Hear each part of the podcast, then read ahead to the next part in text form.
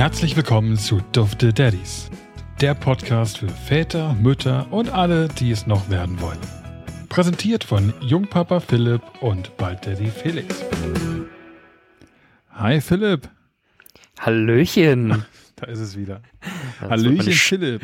das wird meine Standardbegrüßung. Ja, wir sind ja ja mittlerweile auch schon in Folge 2. Herzlich willkommen zur zweiten Folge von Dufte Daddies. Ähm, was haben wir gesagt? Wir, wir reden heute quasi über, quasi wir setzen die erste Folge fort, oder? Genau, alles, was, was nach der Geburt äh, äh, passiert. Quasi die ersten Stunden, nachdem man sein frisch geborenes Kind im Arm hält. Und ja, das letzte Mal sind wir, glaube ich, hängen geblieben bei, äh, dass ich zu dir meinte, man sollte sich doch Gedanken darüber machen, äh, wie die ersten Worte an sein, an sein zukünftiges Kind sein sollten. Und dann sind wir auf das Thema gekommen, wie die ersten Worte bei äh, Ben, bei meinem Kind waren. Und ich würde sagen, bevor wir dazu kommen, ähm, würde mich eigentlich nochmal interessieren, wie jetzt dein Bo äh, Geburtsvorbereitungskurs war. Denn letzte Woche war ich ja irgendwie vergeblich der Meinung, dass du den letzte Woche schon hattest.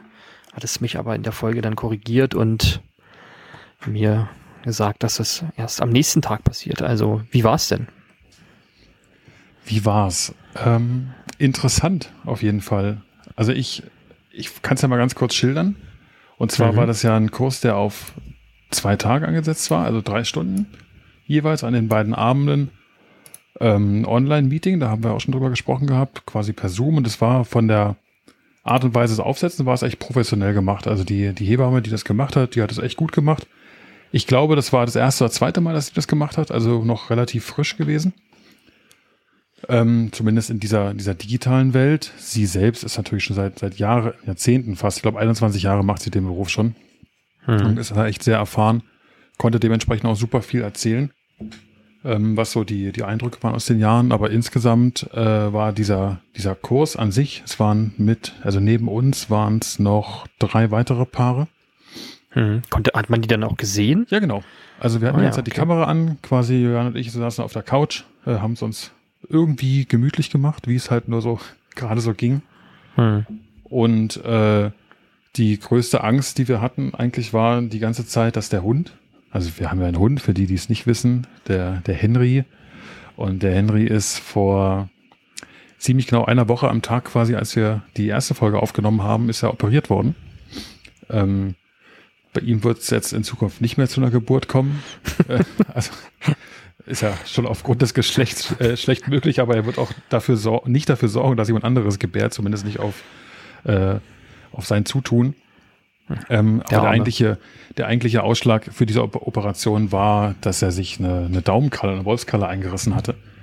Ähm, und das dann doch so, so schwierig war, dass wir ihn zum Tierarzt schleppen mussten, operieren lassen mussten. Und das unter Narkose stattfand, da wir ihn sowieso, da er ein bisschen Probleme hatte mit äh, seinem Hormon, seinem, seinem Sexualtrieb, äh, haben wir den Passt, Arm- passt zu der Familie. was soll das denn heißen? Aber dann haben wir halt quasi die, die Chance ergriffen und nach Absprache mit, mit äh, dem Hundetrainer, mit dem wir zusammenarbeiten und auch mit der Tierärztin selbst ähm, gesagt, okay, bevor wir jetzt zweimal narkotisieren müssen innerhalb von kurzer Zeit, machen wir es in einem Abwasch und lassen ihn an der Stelle noch kastrieren. Ähm, Problem war an der Stelle nur, dass er am nächsten Tag äh, einen Verbandswechsel gehabt hätte und das einfach nicht mit sich hat machen lassen, dass wir nochmal zum Tierarzt sind und er selbst mit Hilfe des Tierarztes nicht den Verbandswechsel akzeptiert hat und quasi nochmal zumindest ein bisschen ruhiger gestellt werden musste. Was dann quasi eigentlich unsere Absicht, ihn nur einmal narkotisieren lassen zu müssen, äh, naja, bisschen Ad absurdum geführt hat. ad Ja. absurdum geführt hat, genau. Also musste der Arme innerhalb von zwei Tagen äh, relativ viel durchmachen. Und da war unsere Angst, dass er dann quasi nicht ruhig hält. Ne? Wir sitzen auf der Couch und haben die Kamera an. Und teilweise waren es halt auch ein paar Übungen dabei in diesem Geburtsvorbereitungskurs, dass wir auch auf dem Boden gesessen haben und massiert haben oder zusammen geatmet haben und äh, wie man sich das quasi auch ein bisschen vorstellt, wenn man darüber nachdenkt. Und dann dachten wir immer, okay, der Hund, der ist sowieso relativ anhänglich und kommt immer. Aber es war nicht. Also der hat sich echt entspannt auf seiner Couch in der Ecke gelegt und ja, er darf bei uns auf die Couch. Äh, und hat dem, dem Treiben quasi gefolgt. Das war ganz gut. Hm. Ja, und sonst insgesamt, also wie gesagt, drei andere Paare waren dabei, äh, alle aus der Region. Ähm, Aber ist jetzt glaub- nicht, nicht so, dass man da irgendwie Kontakte geknüpft hat, oder? Also das war nach dem Zoom-Meeting, ja, war das vorbei, oder? ja, ja. Ja. Also ich weiß auch, Johannes, äh, wir mussten, wie es halt üblicherweise so ist, so eine kleine Vorstellungsrunde machen. Ne? Ich meine, das ist ja, wenn man das beruflich hin und wieder mal machen muss, dann ist man das ja so ein bisschen gewohnt. Hm. Ähm, und bei Juliane war es dann witzigerweise so, dass man quasi am Anfang sagt, okay, was erwarten wir dann von diesem Termin hier heute? Dann bin ich da rein und wir hatten ja letzte Woche schon mal drüber gesprochen, dass ich eigentlich gar nicht großartig was erwartet habe, sondern eigentlich nur froh war, dass ich so den ersten Termin hatte, an dem ich aktiv mal teilnehmen kann. Hm. Und habe das halt eben auch geschildert und Johanna meinte dann so, ja, also es wäre, also ich würde mich auch freuen, jemanden kennenzulernen, mit dem man sich mal austauschen kann. Hm. Und? Das war quasi die ersten fünf Minuten. Und danach in den quasi folgenden sechs Stunden hat einfach nichts, also wirklich nichts darauf hingedeutet, dass man auch nur einen, mit einem danach noch irgendwie Kontakt haben könnte. Weil einfach äh, die Zeit, glaube ich, um die Inhalte zu vermitteln, eher von der Hebamme genutzt wurden, sodass wir uns äh, gar nicht richtig vorstellen konnten oder nicht, nicht wirklich mitteilen konnten, wer wir sind, dass man Kontakte knüpfen konnte. Das hat sich einfach nicht ergeben daraus. Ich glaube, wenn man sowas vor Ort hat, ähm, wo man sich auch gegenübersteht und so, ist das ein bisschen einfacher, danach auch Kontakte zu knüpfen. Und dann ist es ja so, ich meine, du kennst es ja auch, bei, bei drei weiteren Paaren muss ja auch erstmal eins dabei sein, die mindestens genauso sympathisch sind wie wir. Das ist relativ schwierig. Ja, ich hätte gedacht, das ist relativ leicht, aber ja. äh, ja, also so Kommt auf die Betrachterweise an. Genau. Ähm, nee, wie gesagt, das waren halt Paare aus der Region. Und ich, witzigerweise dachten wir, wir sind in so einer Ausnahmestellung, weil Juliane ja quasi schon eine Erstgeburt hatte, äh, die neun Jahre zurücklag. Aber ein, ein weiteres Paar in diesem Kurs äh, hatte sogar einen erstgeborenen Sohn, der bereits 14 Jahre alt war. Mhm. Ähm, das heißt, äh, da kommt aber auch ein richtiger Nachzügler dann bei denen. Ähm, die haben sich auch mega gefreut und die waren sehr interessiert an allem. Aber da dachte ich mir nochmal, okay, die Situation, in der wir uns befinden, mit diesen neun Jahre Unterschied oder fast zehn, ist sicherlich, ich sag mal, eine, eine recht große Lücke, aber gar nicht so ungewöhnlich anscheinend. Mhm, Das sind ja, das ist ja zum Beispiel auch ein interessantes Thema, was man mal besprechen könnte, weil Ja. bei mir ist das ja ähnlich. Meine Schwester ist ja auch äh, 14 Jahre älter als ich oder 13 Ja. Jahre älter als ich. Also genau, da können wir halt auch, also ich bin ja in, in so einem, ich sag mal, geordneten Verhältnissen groß geworden. Ne? Da waren die Kinder zwei Jahre auseinander und dann war gut. Mein Bruder ist zweieinhalb Jahre jünger als ich. Du meinst, Aber bei ja. mir war Sodom, Sodom und Gomorra. Sodom und Gomorra. naja, ne? Das ist, ich sag mal, wie man Lust hat. Ja, tatsächlich. Also meine Schwester ist, wie gesagt, 13 Jahre älter als ich und mein Bruder 8 Jahre. 9 Jahre? 8 Jahre. War schwierig mit Geburtsdatum. Also auch so ein Nachzügler.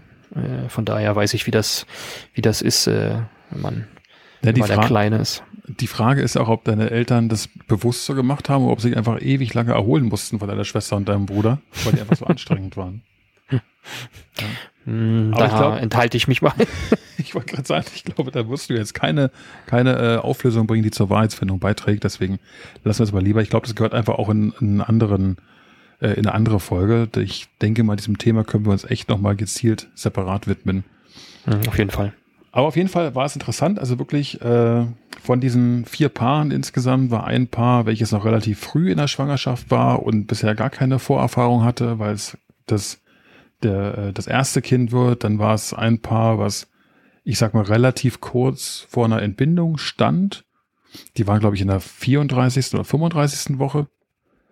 Ähm, dann waren wir halt noch dabei und das ist andere Paar, von dem ich erzählt habe, die halt im Prinzip auch schon die Vorerfahrung haben mit einem mit einem anderen Sohn, der bereits 14 ist. Und die waren, ich weiß es nicht mehr genau, aber ich glaube auch irgendwo in der Mitte, zwischen 20 und 30 lagen die von der Schwangerschaftswoche.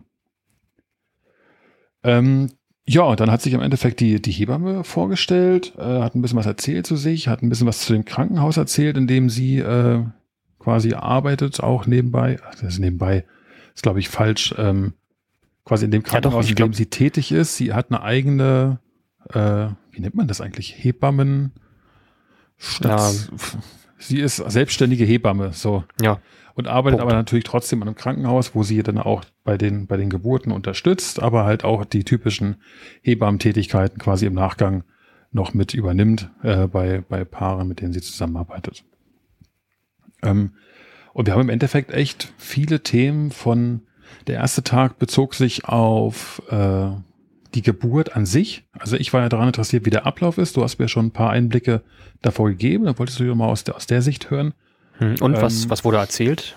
Hast du dich irgendwie wiedergefunden von meinen Erzählungen oder irgendwie ganz ja, anders? Doch, oder? Doch, doch.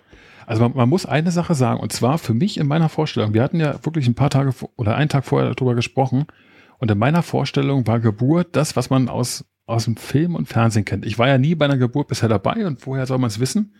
Ähm, für mich war Geburt, Frau kommt ins Krankenhaus, der Mann geht im besten Fall mit oder ist dabei, legt sich in ein Bett, ne? Und dann liegt die da und kriegt Wehen, kriegt Schmerzen, muss irgendwann pressen. So, das sind einfach Bilder, die man im Kopf hat, wo man denkt, okay, ja, so ist das halt. Ne?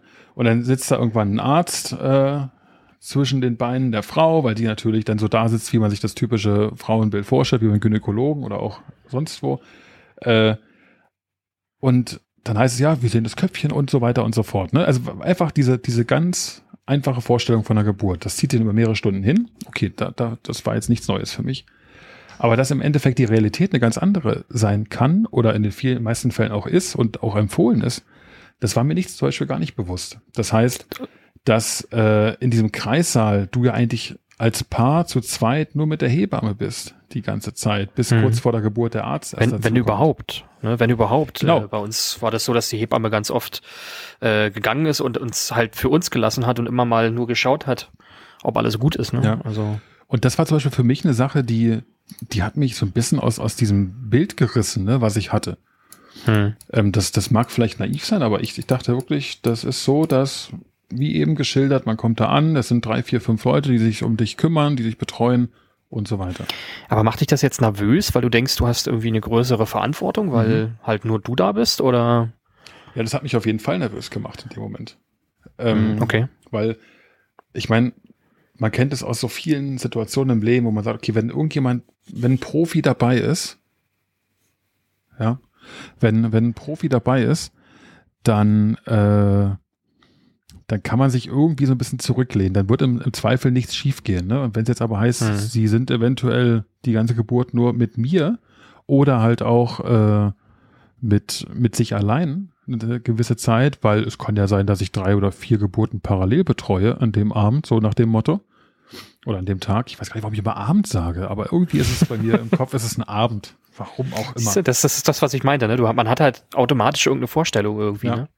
Wobei letztes Mal meintest du noch, es wäre hell, aber äh, jetzt ja. ist es schon abends. Wobei jetzt ist es abends ist es ja hell. Ich aber sagen, ist jetzt hier, wie spät haben wir es jetzt? 20 Uhr 53 und ist noch einigermaßen hell draußen. Ich sitze im Keller, krieg davon nichts mit. Eingesperrt, nein. Ja. Äh, nee, erzähl mal weiter, ja? Wo war ich jetzt stehen geblieben? Und zwar, äh, dass ich quasi Angst hatte. Also Angst ist, glaube ich, das falsche Wort. Verantwortung trifft es ganz gut, was du meinst. Ähm, dass man Respekt vor der Situation bekommt plötzlich. Und dass man es also halt immer falsch eingeschätzt hat. Oder ich habe es falsch eingeschätzt. Ich, ich glaube, bei der, also äh, die, bei der Geschichte tatsächlich ähm, ist es so, dass ich das gar nicht, also auch nicht so wusste, so wie du, ne? Mhm. Man hat ja dann quasi diese Vorstellung, die du gerade geschildert hast. Ähm, mir wird das jetzt aber erst so im Nachhinein bewusst. Ich habe das gar nicht so in der, in der Situation, weil ich davor ja gar nicht drüber nachdenken konnte, weil ich das nicht wusste, gar nicht so empfunden, weil am Ende, wie ich ja letztes Mal schon gesagt habe, ähm, kannst du ja nicht viel tun, außer irgendwie äh, deiner Freundin Wasser reichen, äh, weiß ich, Händchen halten, ja. alles tun, was sie braucht. Ähm, und ich sag mal, die, die Hebammen, die, die kommen ja in einem bestimmten Takt oder wenn irgendwas nicht stimmen sollte, dann äh, drückst du da einen Knopf. Beziehungsweise bei uns war das so, dass die, glaube ich, von einem Raum aus Zugriff auf alle CTG-Monitore aus mhm. den Kreissälen äh, äh, hatten. Äh, und dann haben die quasi aus diesem, auf diesem Raum oder Bildschirm äh, sofort einen Hinweis bekommen, wenn irgendwas mit den Herztönen von einem Kind in einem Kreissaal nicht, nicht hinhaut. Ne? Ja. Also die sind sofort da, wenn irgendwas ist. Also von daher äh, braucht man da, glaube ich, gar nicht so, ein, so, ein, so eine Angst davor zu haben, weil am Ende ist es ja auch ein natürlicher Vorgang. Ja, das ist so, der Gedanke ging mir auch durch den Kopf, ne, wo ich mir denke, okay, in der, das mag jetzt auch wieder mal naiv sein, wie ich halt bin in, in dem Zusammenhang, aber in der Tierwelt und auch in der Vergangenheit war es so, dass die, die äh, Muttertiere oder die Mütter, die gebären halt einfach, ne? wie du es halt meinst, ist, am Ende ist es ein natürlicher Vorgang. Wir Menschen sind nun mittlerweile so weit, auch medizinisch, dass wir das alles begleiten können, dass wir das vereinfachen können, verbessern können, optimieren können. Natürlich ist dann auch die, ich sag mal, die Rate an Geburten, die fehlschlägt oder Komplikationen mit sich bringen, wahrscheinlich wesentlich geringer.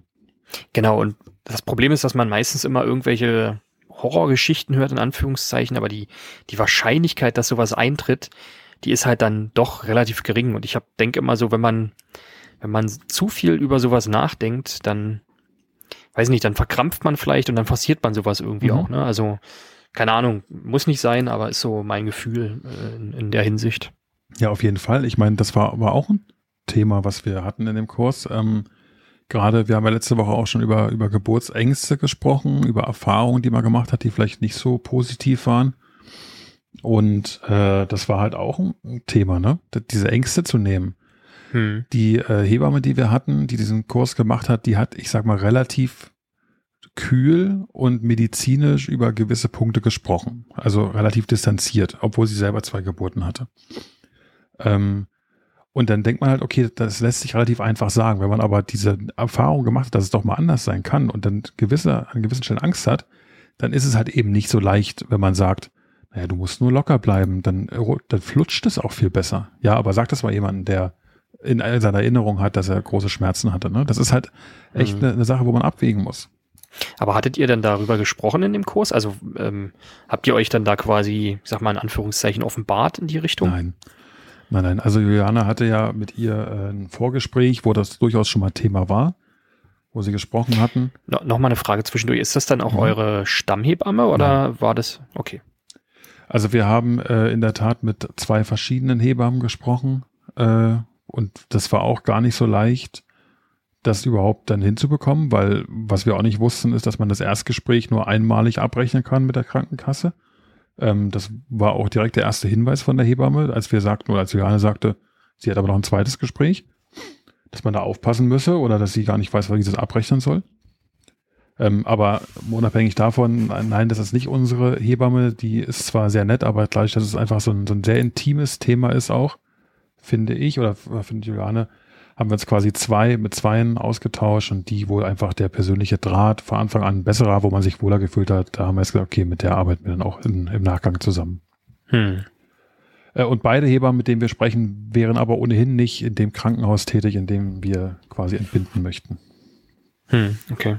Gut, aber das ist ja, das ist ja, ähm, ich sag mal, ich, äh, ich weiß es auch ehrlich gesagt nicht, aber ähm, bei uns war es auch nicht so, dass unsere Haushebamme, sage ich mal, jetzt irgendwie bei der Geburt äh, äh, dabei war, da war das halt auch eine Hebamme aus dem Krankenhaus. Hm, ja klar.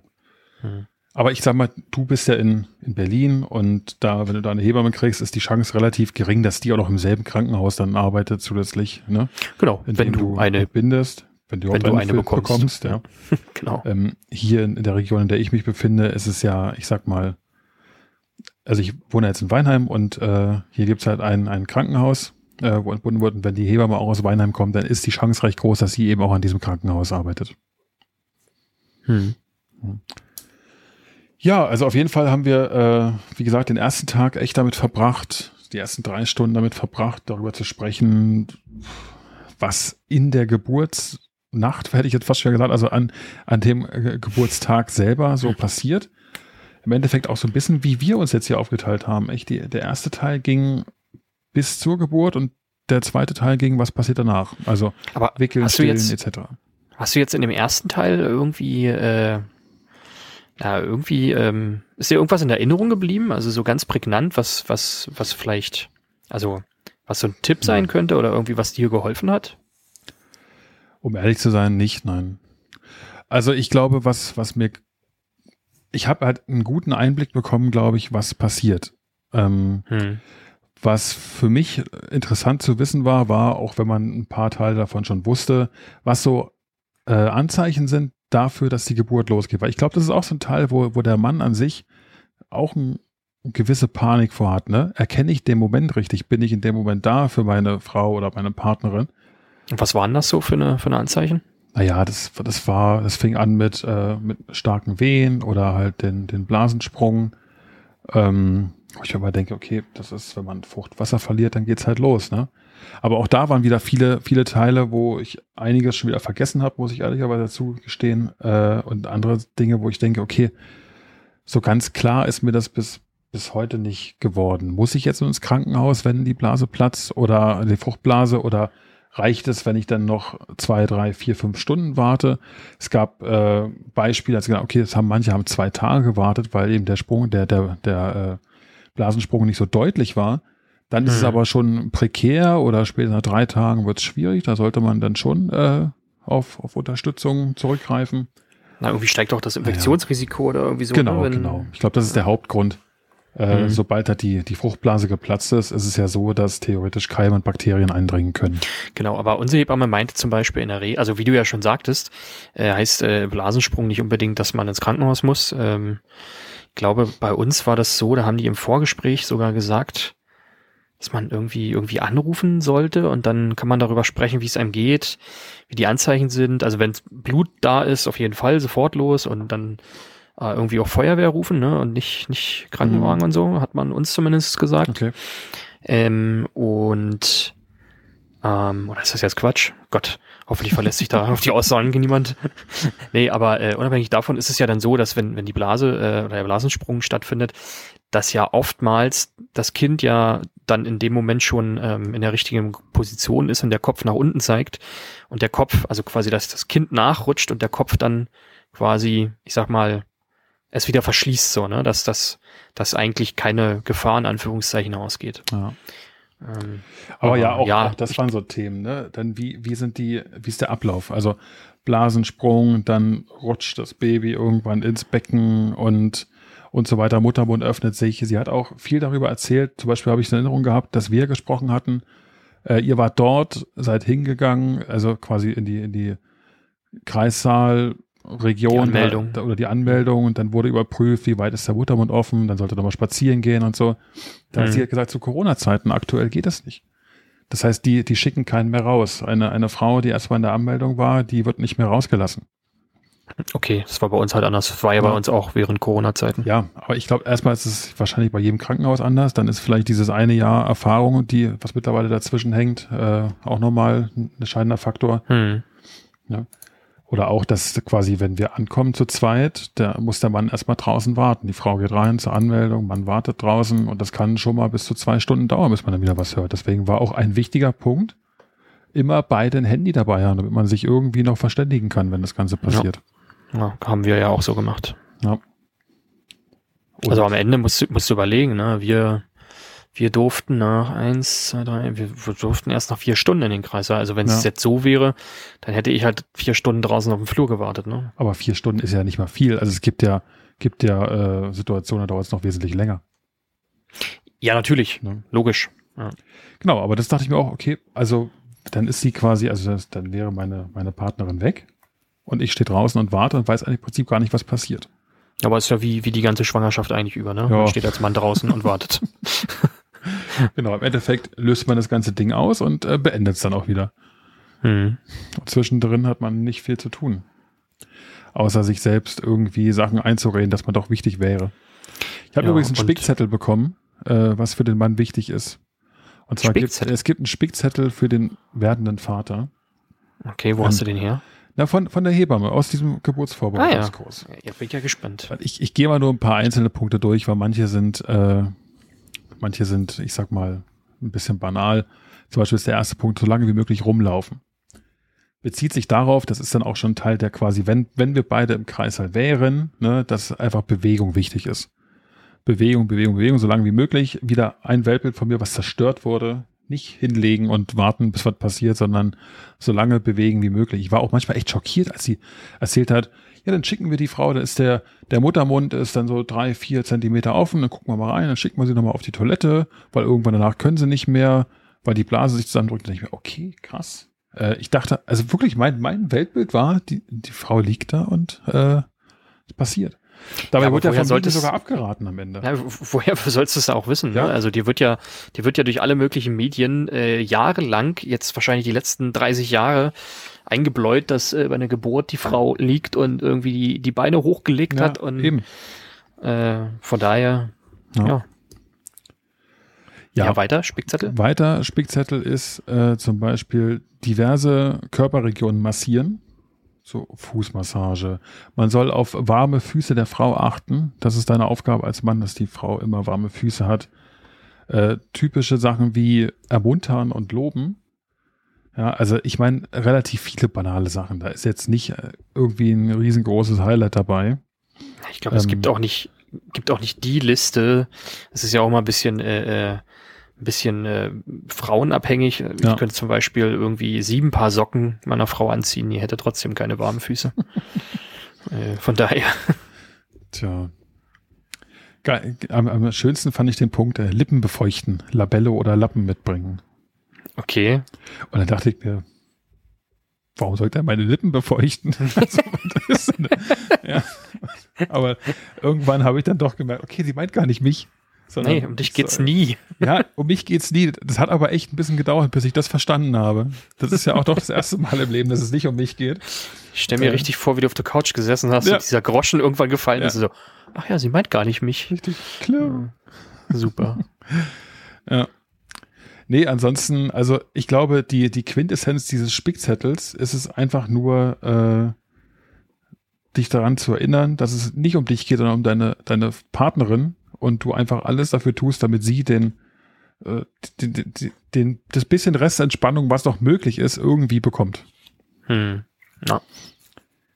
ja. Und ich glaube, und das hatten wir letzte Woche auch schon besprochen, der Rest, den muss man auf sich zukommen lassen, weil das, man, man kann es nicht planen, man kann sich, glaube ich, noch so viel vornehmen, man kann sich noch so viele Zettel schreiben und in besser Jens Lehmann-Manier sich in den Stutzen stecken.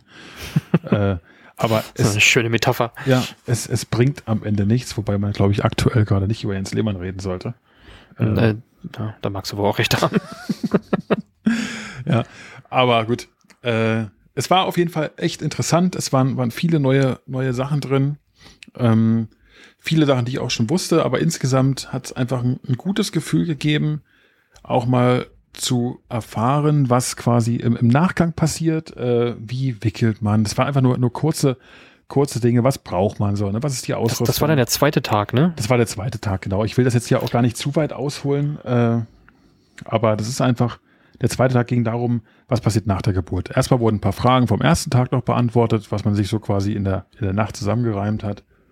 Und dann ging es darum, was ist meine Ausrüstung, was benötige ich. Äh Aber das, das ist doch im Prinzip eigentlich total super, weil es ja eigentlich auch heute unser Thema ist. Ja. Äh, und dann können wir ja mal vergleichen, was dir erzählt wurde und wie das dann äh, quasi bei uns war. Also würde mich schon interessieren, was da im zweiten Teil so okay. äh, erzählt wurde.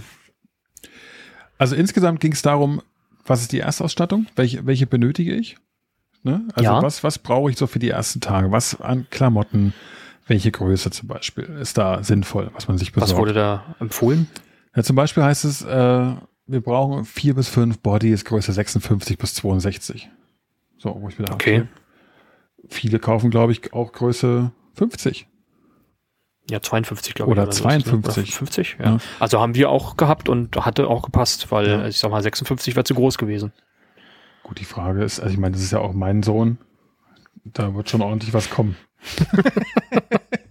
das ist übrigens auch so ein Ding, wovor Johanna am meisten Angst hat. Dass, ähm, dass ihre Hüften nicht für, dein, für, dein, für deine äh, Kinder gemacht sind. Richtig. Ja. Ja. Mein Johanna ist ja ein relativ zierlicher Mensch, zumindest war sie es vor der Schwangerschaft. Äh, das war jetzt gemein. Nein, sie ist ja, ist ja ein sehr, sehr zierlicher Mensch äh, und ich bin alles andere als zierlich. Ähm, und ich glaube, das ist, da hat sie schon ein bisschen Angst vor, ne? Was, was da auf sie zukommen mag.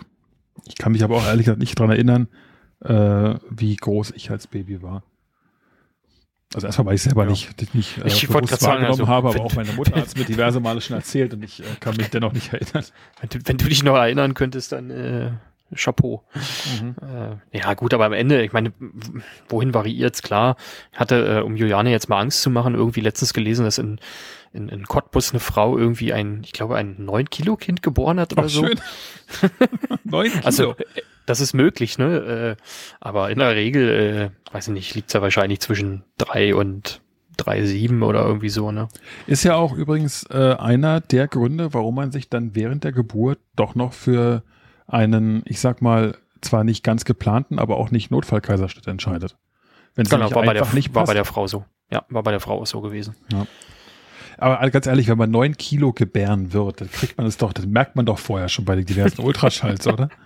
Ja, ich weiß nicht, ich glaube, die Frau war ein wenig korpulenter, deswegen, äh, Okay. ja, keine Aber Ahnung. das, das klingt ja genauso skurril wie andere Frauen, die äh, 35 Wochen lang gar nicht bemerkt haben, dass sie schwanger sind. Ja, das, das verstehe ich auch. Also alleine schon von, von der Biologie her, die haben doch, also jetzt ich habe ja keine Ahnung vom weiblichen Körper, aber die haben doch keine Regeln mehr dann, oder? Also da müsste Nee. man doch schon merken, dass man schwanger ist. Da gibt's keine Regeln mehr. Ja, wobei, hm, ja, also nee, lass uns nicht in diese Thema einsteigen, wir haben weder davon keine Ahnung. Richtig. lassen das Da einfach. wir- Aber das wäre auch mal interessant, glaube ich, völlig ahnungslos über so ein Thema zu reden. Ja, äh, weil vermutlich. entweder die, die Frauen, die das jetzt hier hören, die werden entweder mit dem Kopf schütteln oder direkt ausmachen oder einfach nur, nur schmunzeln und sich Oder denken, beides. jo, mein, mein Mann hat genau das gleiche Wissen wie ihr. Ja gut, ich glaube, man, hat mir das mal probiert zu erklären. Das äh, kann ja irgendwie. Ach nein, wir, wir lassen das. Das, das, das geht Nee, nur schief. Jetzt musst du durch. Nein, aber irgendwie, dass, das, äh, dass es ja irgendwie auch äh, Schmierblutungen geben kann oder so während der Schwangerschaft und dass man, dass man das dann irgendwie verwechseln könnte mit, äh, mit der eigentlichen Periode und man deswegen nicht merkt, dass man schwanger wird, sondern ja, irgendwie, keine Ahnung, so, so eine Geschichte, ne? Aber keine Ahnung. Ich glaube, da das gibt's, geht. da gibt's zumindest was, was das Thema betrifft, gibt's den einen oder anderen Punkt, wo man sagen kann, okay, ja, da, da kann man vielleicht drüber hinwegsehen. Ich meine, ohne mich jetzt auch gänzlich damit auszukennen, es gibt ja auch äh, die, die Pille für die Frau, die dann für ein halbes Jahr die, die Periode aussetzt oder so, ne?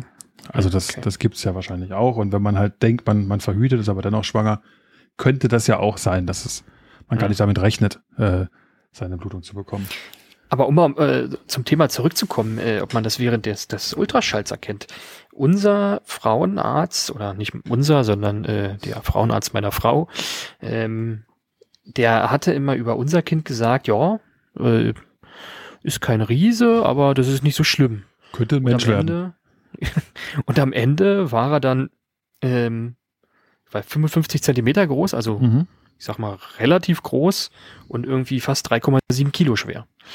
Äh, von daher können sich anscheinend die Frauenärzte auch irren.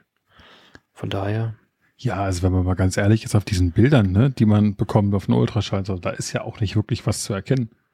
gut, aber die können ja anhand von, von Messungen über Zentimeter und sonst was erkennen, ob die überproportional groß oder klein Ja. sind und äh, Aber am Ende daher- sind sie ja auch abhängig davon, wie das Kind im Bauch liegt. Ne? Ich meine, Ja, natürlich. Ja. wahrscheinlich gibt es Paare, die während der gesamten Schwangerschaft keine einzigen vernünftigen äh, Babyfotos auf dem Ultraschall bekommen, weil Mhm. einfach das Kind immer ungünstig liegt.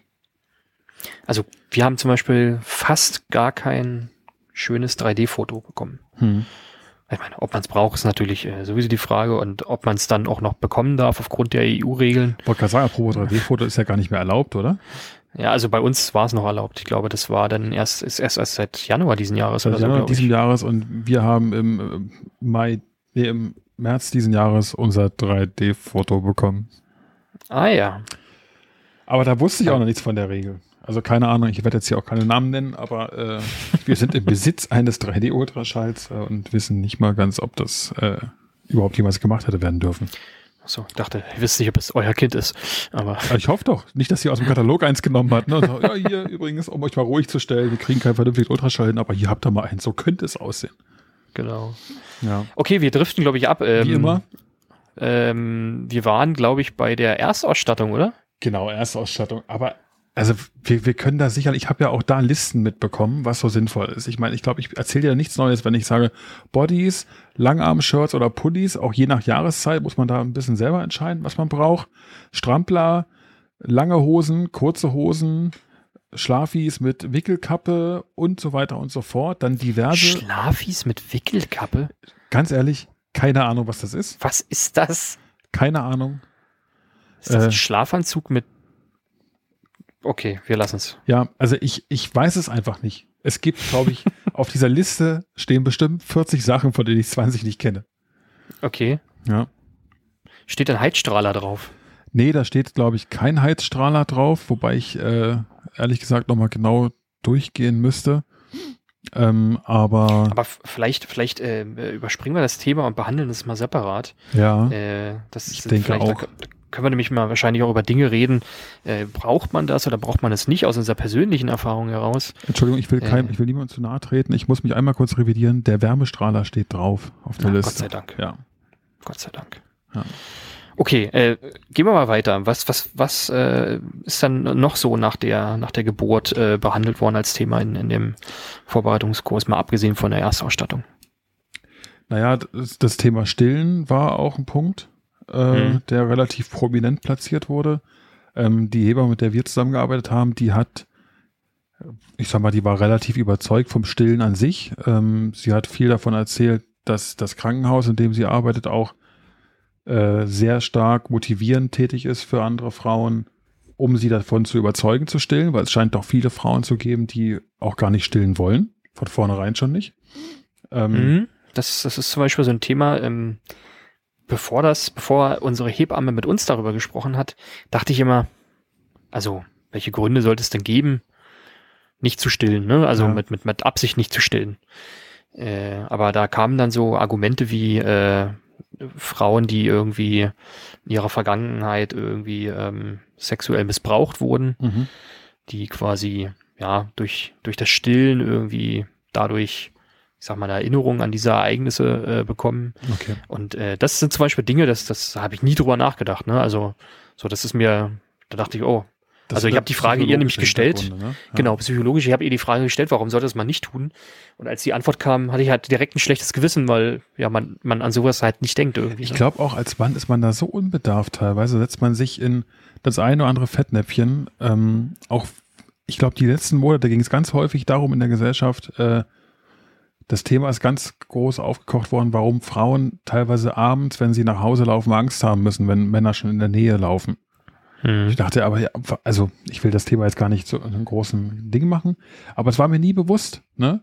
Und äh, bis ich dann mal auch, auch von einer Frau erzählt bekommen habe, dass, dass sie sich unwohl fühlt, wenn ein Mann in ihrer Nähe läuft. Und mir irgendwann aber auch ein Mann mal erzählt hat, dass er teilweise sich unwohl fühlt, wenn er abends zu Hause will und eine Frau in der Nähe ist, weil er denkt, sie könnte Angst haben. Also das ist alles so, so psychologisch äh, angehaucht da muss man, glaube ich, echt aufpassen und auch ein bisschen schauen, über den eigenen Tellerrand hinauszugehen.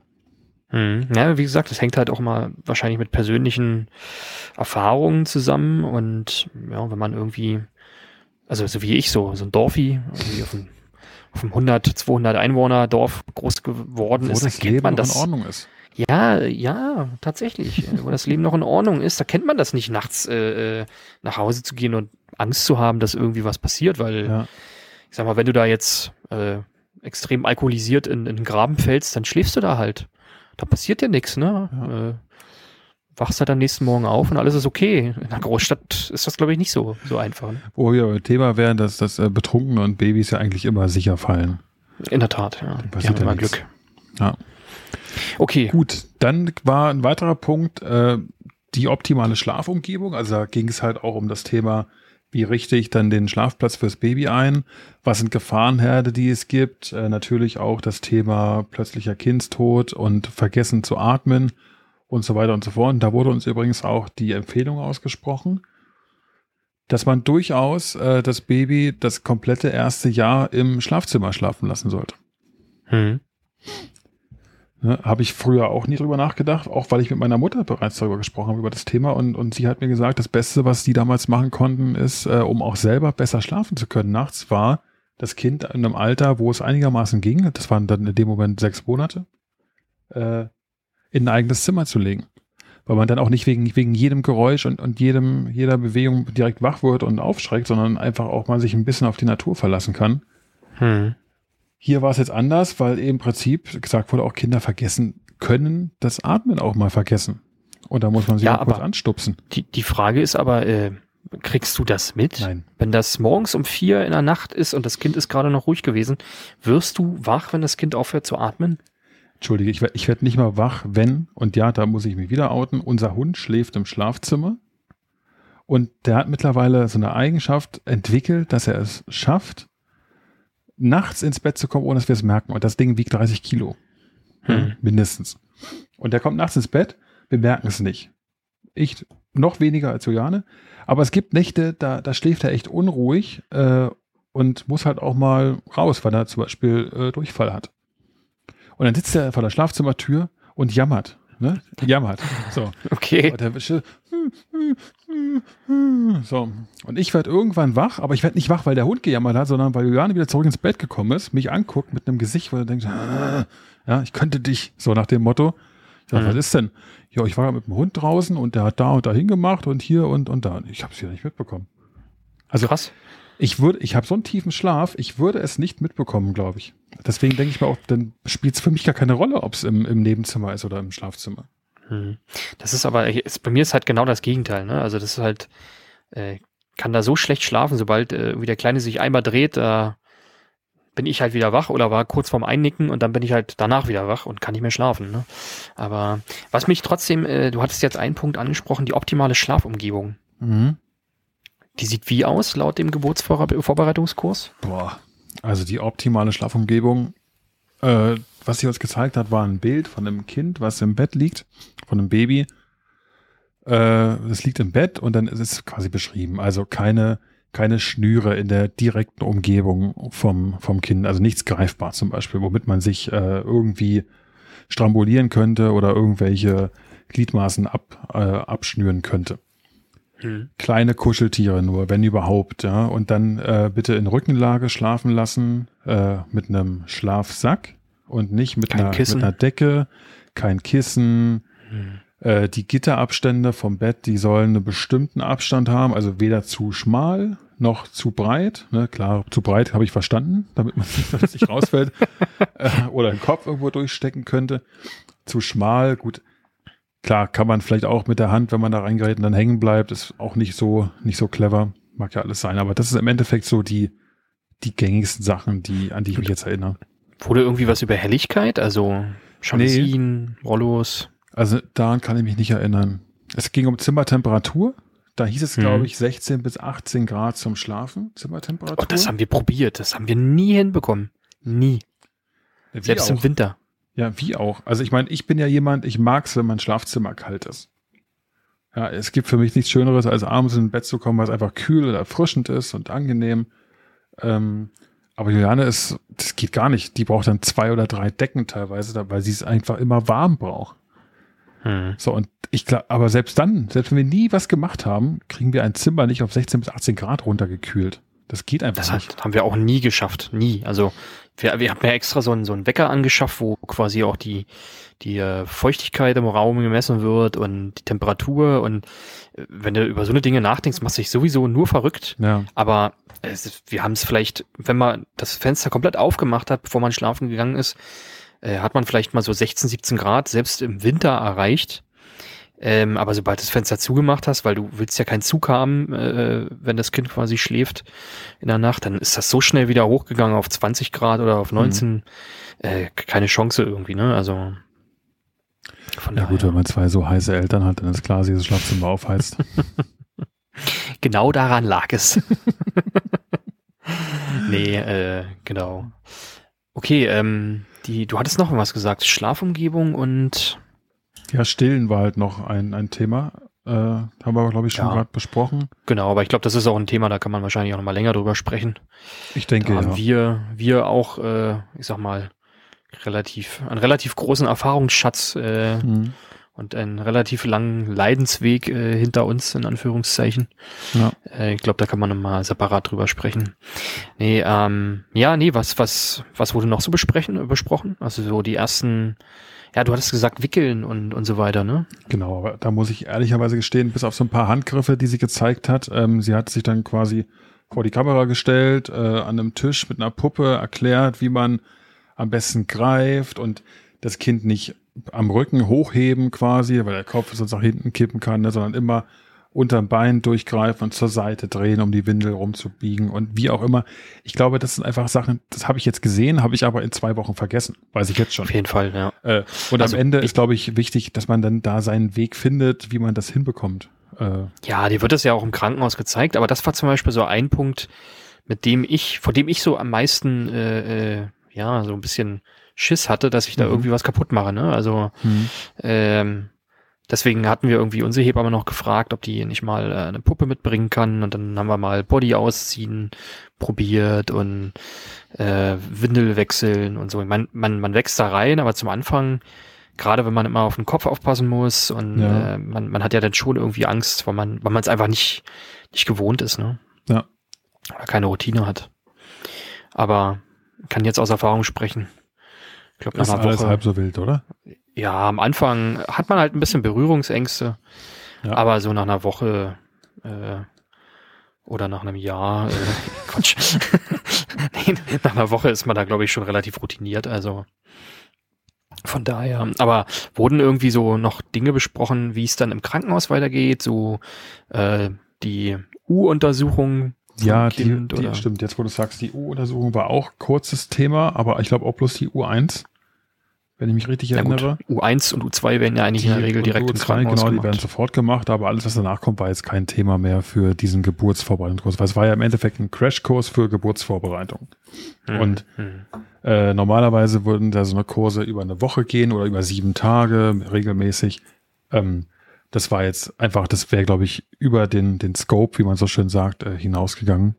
Hm. Ähm, es war wirklich sehr, sehr zusammengestaucht und auf die eigentliche Geburt und die Stunden vor und nach der Geburt begrenzt. Hm, Okay. Ja, gut, aber hört sich ja. Also, würdest du es nochmal machen oder würdest du jetzt am Ende sagen, oh, pff, Nee, ich- wenn ich ich jetzt noch ein Kind bekommen würde, dann muss ich es nicht normal tun? So meinst du es, okay. Äh, aus, aus zwei Sichten würde ich es kurz sagen. Also erstmal würde ich es jedem empfehlen, der noch nicht die Erfahrung gemacht hat, sowas auf jeden Fall zu tun. Äh, natürlich am besten äh, quasi physisch vor Ort, wo man auch direkt Fragen stellen kann, wo man sich Sachen zeigen lassen kann, noch ein bisschen genauer. Wenn das die Situation nicht zulässt, ähm, dann auf jeden Fall trotzdem, auch wenn es virtuell stattfindet, wenn man einfach jemanden hat, der einem das erklärt, da auch vielleicht in gewissen Stellen A, die Angst nehmen kann und B, auch, wie es bei mir war, Aufklärung leistet, weil man gar nicht anders weiß, dann macht das durchaus Sinn. Ob ich es bei einem zweiten Kind äh, jetzt nochmal machen würde, weiß ich ehrlich gesagt nicht. Äh, liegt bestimmt auch daran, wie viel Zeit zwischen den beiden Geburten Hm. liegen würde. Ich glaube, wenn alles noch relativ präsent ist, würde ich es nicht machen. Wenn da jetzt drei, vier, fünf Jahre dazwischen sind, um es mal aufzufrischen und, und wenn man es nur dafür nutzt, um mental vielleicht auch ein bisschen in die Sache reinzukommen, dann würde ich schon drüber nachdenken, ja. Hm, okay. Ja, super. Ja, danke.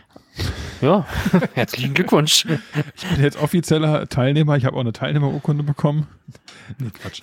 Du bist Äh. jetzt quasi in der Schwangerschaft angekommen. Ich bin jetzt in der Schwangerschaft angekommen. So. Ich habe mich auch direkt danach ein bisschen schwanger gefühlt. Oh, und das, Ja. äh, nee, wir fragen nicht, wie das sich das äußert. Nee. Ich glaube, das will niemand wissen. Ich könnte es auch nicht Aber beantworten, um ehrlich zu sein. Aber mir ist, mir ist noch eingefallen, ich, ich, ähm, ich probiere jetzt äh, in unseren Podcast-Folgen eine, eine Rubrik einzuführen. Ja? Ein, Okay. Ein, äh, ja, wie sagt man, nicht Rubrik, sondern ja, ja, doch, wir nennen es Rubrik. Okay, wir nennen es Rubrik. Und zwar nennen wir das, ich habe keine Ahnung, wie wir es nennen, Philipps super schlauer Tipp. Ich habe keine Ahnung. Das klingt auf jeden Fall nach einem sehr innovativen Titel. Äh, die Kreativität sprüht quasi nur aus dir. Ich weiß. also jetzt, äh, liebe Zuhörer und liebe Zuhörerinnen, erstmal vielen Dank, dass ihr eingeschaltet habt. Äh, und jetzt kommen wir sensationell Trommelwirbel zu Philipps sensationellem Tipp Nummer eins. Danke. Und zwar sind wir gerade äh, dabei, ähm, das Schlafverhalten unseres Kindes neu zu, zu programmieren, in Anführungszeichen. Denn wir haben äh, leider den Fehler begangen, dass wir äh, eigentlich jeden Abend ihn in den Arm genommen haben und ihn in den, in den Schlaf ge, geschaukelt haben in den Arm. Das äh, ist zum Anfang relativ charmant und auch relativ einfach, weil so ein Kind ja nicht so viel wiegt, äh, zum Anfang zumindestens. Aber sobald er immer schwerer und immer schwerer wird, ähm, stellt es sich Arm für Abend eigentlich so ein bisschen vor dem Problem, dass dir irgendwann der Rücken mordsmäßig wehtut. Es super anstrengend ist, wenn du irgendwie ein Kind mit fast 10 Kilo und die ganze Zeit äh, durch die Gegend schaukelst. Ähm, und der negative Effekt dabei ist, dass das Kind sich so daran gewöhnt, dass wenn du irgendwann mal übergehen möchtest und das Kind ins Bett legen möchtest, ähm, dass es dann quasi von alleine einschläft, das einfach nicht funktioniert, weil es so drauf programmiert ist, bei dir in den Armen einzuschlafen, äh, dass es sehr, sehr schwierig ist, äh, dem Kind das abzugewöhnen. Und das machen wir gerade. Ähm, und mein Tipp wäre deswegen, haben wir leider, oder haben wir jetzt erst zu spät in einem, in einem ähm, Buch über, äh, über den Schlaf von Kindern gelesen, dass man schon frühzeitig damit anfangen soll, dass wenn ein Kind nicht bei dir am Körper schläft, auch schon zum Anfang, also nicht auf deiner Brust oder wenn es noch ein Säugling ist in deinem Arm und du dabei bist, ähm, dass man das Kind, wenn es alleine liegt, zum Beispiel nur ins Bett legen soll. Immer an einen Ort, sodass quasi das Kind so programmiert wird, dass, dass es quasi das Bett mit Schlafen verbindet. Sodass du am Ende, jetzt wenn es älter ist, wie bei uns zum Beispiel sieben bis acht Monate, du legst ihn ins Bett und das Kind weiß Bescheid, okay, jetzt muss ich schlafen und nicht spielen. Weil oftmals wird an das Bett gerne irgendwie so ein Mobile rangemacht oder eine Bettschlange und dann spielt es in dem Bett und dann verbindet sich das Kind halt Spielen auch mit diesem Bett, ne? Und äh, ich sag mal, so einem Kind das wieder abzugewöhnen, ist für beide Seiten, glaube ich, relativ anstrengend. Äh, denn äh, ja, das endet nicht selten in sehr großem Geheule abends. Ne? Deswegen mein Tipp, direkt von Anfang an äh, ja, einen Ort festlegen, damit das Kind damit Schlafen gehen verbinden kann. Das war Philips sensationeller Tipp Nummer eins. Nee, war das sensationell? Ich weiß es nicht mehr. Aber ja, ist übrigens ist wirklich ein guter Tipp. Aber wenn du äh, vor deinem Kind zum Beispiel schon mal einen, einen Hund gehabt hättest, hättest du es schon gewusst. Okay, Weil nee. es, ist, es ist immer wieder erstaunlich. Ich kann ja aktuell immer bloß diese, diese Brücke knüpfen und wir haben sicherlich vieles bei unserem Hund auch versäumt, den wir jetzt anderthalb Jahren haben. Ähm, aber auch da ist es genauso. Du, du brauchst nicht nur gewisse Routinen, was übrigens auch ein Thema in der Geburtsvorbereitung war, dass Routinen bei Kindern und Babys relativ wichtig sind. Hm, auf jeden ähm, Fall, ja. Aber du brauchst auch Rückzugspunkte. Ja, und wenn natürlich äh, gewisse Sachen sich einschleichen, wie dass ein, ein Kind oder ein, ein Welpe oder was auch immer gewisse Orte mit Ruhe verbinden, dann fällt es denen auch viel leichter, in diesem Ort abzuschalten. Ja, auf jeden Fall. Ja. Ich kann ja, ich kann ja in ja nächste oder übernächste Woche mal berichten, ob unsere Versuche des des Umprogrammierens, sage ich mal, hört sich irgendwie ein bisschen uncharmant an, aber am Ende ist es das ja, äh, ob, ob äh, die Früchte äh, wir ernten können davon oder nicht. Äh, unabhängig ich wollt, davon. Ich wollte gerade sagen, wie, wie lange erwartest du, dass es dauern könnte? Ich glaube, in dem Buch stand drin, dass man es etappenweise machen soll, weil ähm, am Ende haben wir das Problem, also das Problem daran zum Beispiel mit dem, ähm, wenn man äh, das Kind in den Arm einschuckelt und im Bett ablegt, ist, dass das Kind ganz oft wach wird und anfängt zu schreien mhm. weil es quasi in deinem Arm bei dir in Sicherheit eingeschlafen ist. Und wenn es wach wird, bist du weg. Ja. Weil wir sind zum Beispiel keine Menschen, die äh, jetzt um 20 Uhr uns ins Bett legen zum Kind, wenn das Kind schläft. Sondern wir wollen ja dann quasi äh, am Ende des Tages auch nochmal Zeit äh, füreinander haben und noch ein bisschen entspannen zusammen. Und ähm, deswegen ist es oftmals so, dass, also das haben wir zum Anfang schon gemacht, äh, irgendwann dann halt äh, nicht mehr. Und dann ist es halt so, dass das Kind aufwacht ähm, und merkt, okay, äh, Mama und Papa sind gar nicht mehr da. Was ist hier los? Ich bin ganz woanders eingeschlafen und dann mhm. fängt das Kind halt an zu schreien und heult. Ähm, und Verständlich. Ja, auf jeden Fall. Und ähm, in dem Buch stand halt drin, dass man es halt jetzt schrittweise machen soll. Man soll sich neben das Kind legen. Ähm, Wenn es dann anfängt zu quengeln, dann legt man halt eine Hand wieder auf. Ähm, eine Woche später probiert man dann halt gar nicht mehr eine Hand aufzulegen und dann halt immer so, so schrittweise, bis man halt irgendwann dazu kommt oder das Ziel sollte es sein, das Kind in das Bett zu legen, vielleicht vorher, also sowieso vorher Rituale zu haben, ne? also mhm. eine bestimmte Spieluhr, irgendwie ein Buch zusammen noch angucken, vielleicht vorher noch ein bisschen kuscheln äh, oder was auch immer und ähm, das Kind dann ins Bett zu legen und dann quasi aus dem Zimmer rauszugehen, sodass das Kind quasi lernt, selbst einzuschlafen, ähm, um halt den Vorteil auch zu haben, wenn das Kind mal nachts wach wird, dass es selbst wieder in den Schlaf findet und nicht dich braucht. Hm. Ähm, und man tut sich, wie gesagt, einen echt großen Gefallen, wenn man da relativ hart ist. Ähm, also es ging mir jetzt in den letzten Tagen so, wenn man dann daneben im Bett liegt und das Kind anfängt zu, zu quengeln und das will zu dir und will kuscheln, dann ist man halt als frischer Elternteil immer sehr dazu geneigt zu sagen, oh, komm, mhm. dann nehme ich ihn doch nochmal. Aber genau das ist halt das Falsche. Ne? Dann, dann lernt das Kind, oh, wenn ich quengel, dann komme ich wieder zu Papa oder zu Mama. Und dann versaut man sich eigentlich noch mehr. Von daher muss man da wahrscheinlich hart bleiben und auch in dem Buch stand äh, drin, äh, hat meine Frau mir erzählt, äh, bin nicht so die Leseratte, aber sie liest es und erzählt mir alle Dinge. Ähm, von daher danke dafür. Die hat ja auch Zeit. Äh, naja. kommt, kommt, kommt auf die Situation mit dem Kind an, aktuell, ne? Nee, und ähm, hast du mich voll rausgebracht, was wollte ich sagen? Ähm, und dass man konsequent sein muss. Ja, dass man an. konsequent sein muss und äh, ja, ich weiß es nicht mehr. Vielleicht fällt es mir später wieder ein. Vielleicht fällt es dir später wieder ein.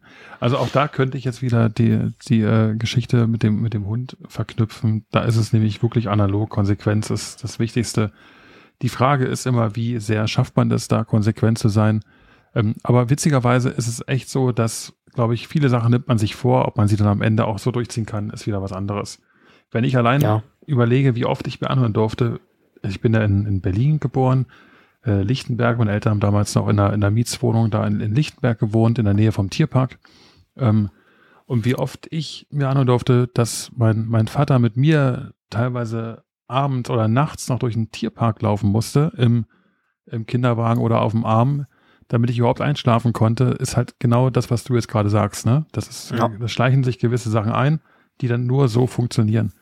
Und ich glaube, wenn man das von vornherein im Kopf hat, ähm, was man will oder zumindest wo man hin möchte, dann ist es einfacher, wenn man eben nicht ja, nur aus Fall. der Intuition raus handelt, sondern auch sich einen gewissen Plan macht an manchen Stellen.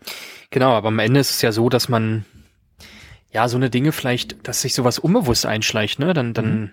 dann ist das irgendwie so, dann fängt er doch mal an zu schreien, wenn du ins Bett legst und denkst du, ach, dann tröstest du und dann passiert das immer wieder und dann entwickelt sich das halt einfach, ne? Aber okay. Ja. Ich glaube, ähm, wir sollten äh, doch nochmal zu dem Punkt zurückkommen, äh, den wir letztes Mal versprochen haben, und zwar zu den ersten Worten nach der Geburt, um einfach mal den Kreis zu schließen.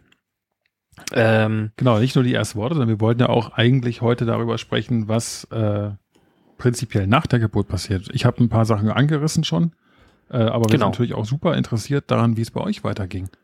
Genau. Von daher, ähm, dann schießt doch mal bitte los und, und hol die Leute aus ihren Sitzen. okay, äh, dann haltet euch alle fest. Äh, die ersten Worte. Tipp Nummer zwei. Nein, nein, nein, um Gottes Willen. Äh, den hebe ich mir fürs nächste Mal auf.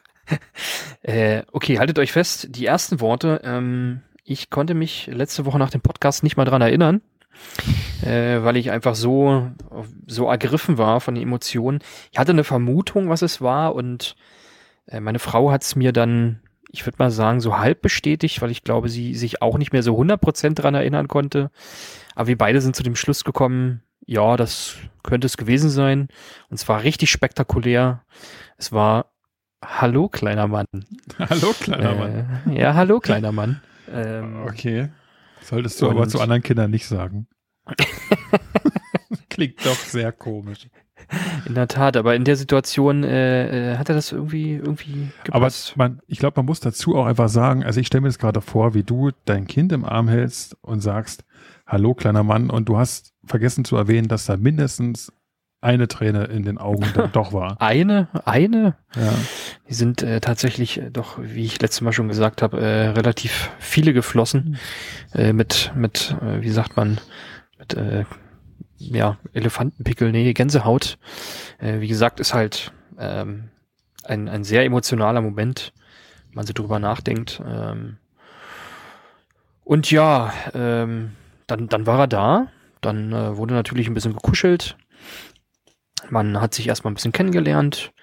Ähm, gab dann natürlich auch einen unschönen Moment, äh, dass man, ich sag mal, meine Frau äh, musste man im Nachhinein noch nähen äh, an einer nicht ganz so vorteilhaften Stelle, die wahrscheinlich auch ein bisschen wehgetan hat. Ähm, das wurde quasi erledigt, ähm, als das Kind nochmal von uns genommen wurde und äh, gewogen wurde und Kopfumfang wurde gemessen und Körpergröße und so weiter und so weiter. Das wurde dann alles erledigt.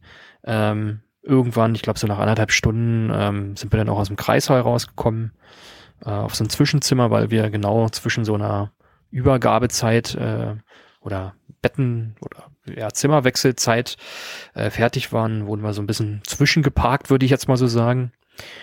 Und ja, dann ging es irgendwann auch äh, aufs Zimmer, ähm, auf die Station, da durfte ich dann auch noch mit. äh, weil zu der Corona-Zeit eigentlich ursprünglich nur zwei Stunden Besuchszeit oder so erlaubt waren. Aber es hat halt niemand geguckt. Ähm, ich bin dann irgendwie noch bis abends um 19 Uhr geblieben. Ähm, uns wurden ein paar Dinge erzählt zum Stillen, ähm, wie man wickelt, äh, auf was man achten muss in der Nacht, dass es, das Kind es warm hat. Und ja, das ist so ein bisschen die Kurzfassung. Ein Moment ist mir so ein bisschen hängen geblieben und zwar wollten wir ja ursprünglich äh, ein Familienzimmer haben. Und in dem Krankenhaus hatten sie eigentlich auch so 20, 25 Familienzimmer. Ähm, es war aber leider gar keins frei. Und deswegen kamen dann abends um 19 Uhr die Schwestern rein und meinten dann, dass ich äh, dann jetzt gehen müsste. Und das war schon, das war schon ein sehr, sehr schwerer Moment für mich, ne, an dem, an dem Tag, weil ich wusste, äh, die ganze Nacht äh, vor der Geburt hat meine Frau nicht geschlafen. Ähm, dann hatte man den ganzen Tag ähm, quasi, ist man überwältigt von, von, von dem Kind. Und dann hat man alleine die erste Nacht vor sich, ne? Ähm, völlig erschöpft, auch nach einer Geburt auch noch und äh, dann, dann sollst du halt gehen, ne? Da, da hat man auch irgendwie so ein bisschen äh, ja, Tränen in, in den Augen, wenn man dann da irgendwie raus muss. Und das glaube ich, ja. Ja, dann ist man quasi schon die erste Nacht irgendwie wieder getrennt von beiden auch noch. Äh, das, das fand ich auch nicht so super toll. Aber ja, das ist wahrscheinlich auch so eine Sache, so Erwartungshaltung, ne? Irgendwie wie du, wie du meintest. Du, du hast ja auch irgendwie letztes Mal gesagt, du bist davon ausgegangen, dass du einfach da bleiben kannst, ne? Ja. Und ähm, über, über die, so eine Sache hatte ich mir vorher gar keine, gar keine Gedanken gemacht, irgendwie so richtig, ne? Ich dachte eigentlich, ja, Familienzimmer, es wird schon klappen. Hat's dann aber nicht und ja, dann muss sie nach Hause und das war schon, fand ich schon hart irgendwie. Ähm, ja. Also diese Illusion hat mir auch relativ schnell geraubt. Ne? Also das ist, ich sehe das wie du, das ist, glaube ich, eine Sache, über die man sich keinerlei Gedanken macht so richtig, aber wenn es dann soweit kommt, mhm. ich glaube, das ist echt ein schwerer Moment.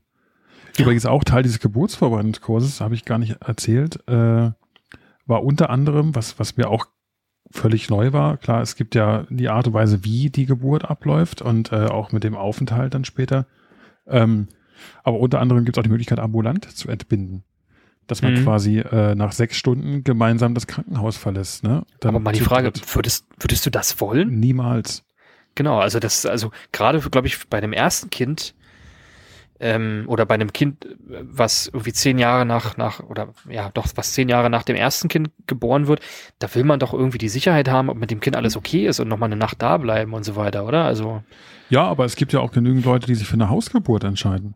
Ja, okay. Das, ne? Also ich meine, ja. das ist, am Ende muss es ja jeder selber wissen. Ob jetzt was sinnvoll ist in meiner Welt, heißt ja nicht, dass es für andere Menschen deswegen weniger oder mehr Sinn ergibt. Hm. Aber ich bin der Meinung, dass äh, es sicherlich nicht schadet, wenn man noch ein bis zwei Tage zumindest zur, zur Nachsorge da bleibt und untersucht wird und dann sicher gehen kann, dass auch alles in Ordnung ist. Mhm, genau. Dann muss ich vielleicht als Vater auch in Kauf nehmen, dass ich eine Nacht mein Kind nicht sehen werde. Bei mir ja, wurde jetzt Fall. gesagt, dass äh, quasi nach der Geburt, wenn die abgeschlossen ist äh, und der Mann dann eben nicht über Nacht bleibt und das Krankenhaus verlässt, am nächsten Tag nur ein Besuchsreich von einer Stunde hat. Das war bei uns auch so angeblich, wegen, also bei uns waren es glaube ich zwei sogar, aber die haben dann irgendwie unter der Hand gesagt, ähm, ja, da guckt keiner so genau drauf. Ne? Hm. Ähm, ich weiß nicht, ob das in, in dem und dem Krankenhaus, also wahrscheinlich variiert es, wahrscheinlich gibt es Krankenhäuser, die da penibel drauf achten, ähm, bei anderen vielleicht nicht. Bei uns war es halt so, ich bin dann am nächsten Tag morgens gleich wieder hin. Ähm, und ja, äh, war dann dort und habe sofort nachgefragt, gibt's Familienzimmer und so weiter und so weiter. Da wurde mir mal gesagt, nein, das dauert noch ein bisschen, äh, bis wir das wissen.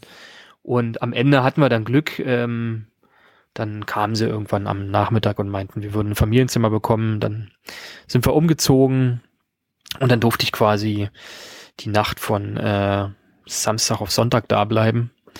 Ähm, und ja, dann in der, in der Nacht war das dann so gewesen, ich konnte ja in der Nacht davor relativ gut schlafen, ähm, weil ich ja halt alleine zu Hause geschlafen habe.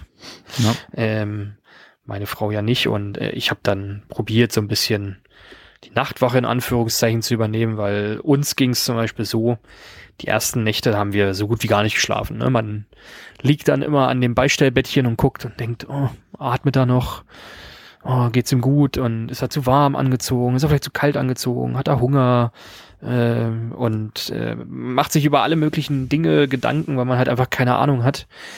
Ähm, und ja, das war interessant, wie es dann im, nachts im Krankenhaus ist.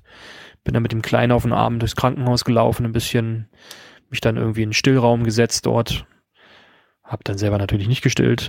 Ähm, und äh, ja, äh, hab dann quasi mit einer ähm, Schwester dort irgendwie die Voruntersuchung schon gemacht für die U2 dann in dem Fall. Und ja, weiß gar nicht, man so viele Dinge erzählen muss oder kann kann mich da irgendwie, also man hat immer in Erinnerung, dass es voll viele Dinge waren, die da passiert sind, aber eigentlich sind es gar nicht so viele Dinge. Ja. Man nimmt das halt nur so wahr, ne? Also weil Klar, man ständig so unter unter unter, unter Strom die ganze Zeit. Ja, ne? genau. Aber weil andererseits bist du aber auch fertig wahrscheinlich und, und erschöpft. Auch, genau. Und ja, ich kann mich noch erinnern, an, äh, erinnern an, der U, an die U2. Dort kriegt das Kind da schon eine Impfung? Nee, eine Impfung kriegt's da glaube ich noch nicht, aber eine Spritze hat hat äh, unser Ben da bekommen. Und ich weiß, meine Frau ist zum Beispiel überhaupt kein emotionaler Mensch. Aber nach der Geburt äh, haben wir beide bei der U2-Untersuchung gestanden und meine Frau konnte nicht zugucken, wie das Kind quasi eine Spritze in den Oberschenkel bekommt. Mhm. Hat sofort angefangen zu weinen, äh, als sie das gesehen hat. Äh, musste sich dann auch wegdrehen. Äh, das, das sind noch so Sachen, die mir in Erinnerung geblieben sind. Und ja, was noch? überleg gerade. Meine Frau ich wird wahrscheinlich jetzt sagen. Ich, äh, die wird wahrscheinlich jetzt ein, ein, Kopf, ein Brett an Kopf reden, ne? Also so ja, viel wahrscheinlich. noch ist. Und wird sagen, wie kannst du dich nicht daran erinnern, Philipp? Die genau. wichtigsten genau. Tage deines Lebens und du erinnerst dich nicht. Aber ich glaube, äh, eine, eine interessante Sache noch, ich habe ja letztes Mal schon aus, aus meinem Büchlein hier äh, rezitiert und ja. ein paar Sachen angebracht. Äh, und was ich jetzt heute wieder entdeckt habe, ist, dass es hier ein Kapitel gibt, äh, welches heißt pass auf, äh, die WhatsApp, Einführung und Beispiele. Und dabei geht es darum, äh, die WhatsApp? Die WhatsApp, genau. Und zwar okay. was, wie, wie teilt man der Welt mit, dass das Kind da ist? Oh, Quasi okay. die Nachricht, äh, ich glaube, wir beide haben sogar noch in der, an dem Abend, an dem du quasi wieder nach Hause bist, kurz telefoniert, wenn ja. ich mich richtig erinnere. Ich glaube, wir haben sogar geschrieben, als der Geburtsprozess äh, im Gang war. Ja, das kann durchaus sein. Ich glaube, ich habe dir äh, noch geschrieben, dass ich nicht arbeite. Genau, du hast mir morgens, morgens irgendwann geschrieben, äh, nee, mittags war es, doch, genau. Ich arbeite heute nicht, weil es geht jetzt los und ich glaube, abends haben wir dann irgendwann äh, telefoniert ja, gehabt. Genau, genau, ja. Ja, das stimmt. Aber du wirst ja sicherlich auch dem einen oder anderen nicht persönlich gesagt haben, was jetzt Sache ist, sondern äh, die, die obligatorische völlig nüchterne WhatsApp in einen Verteiler gesendet haben, dass es alle wissen, es ist soweit. Und wenn mhm. die nicht entstanden ist, die WhatsApp, dann ist es spätestens äh, mit der mit der E-Mail an die Arbeitskollegen, die ja auch super äh, neutral gehalten wird und sagt einfach nur, Ben ist da. So. Aber vielleicht hast du das noch im Kopf. Äh, wie, wie war denn deine Nachricht an, ich sag mal, den engeren Freundeskreis, um mitzuteilen, es ist soweit? Ich äh, probiere es gerade noch zu finden. Okay, pass auf, dann, dann such du kurz. Ich habe dich jetzt ein bisschen überrumpelt damit.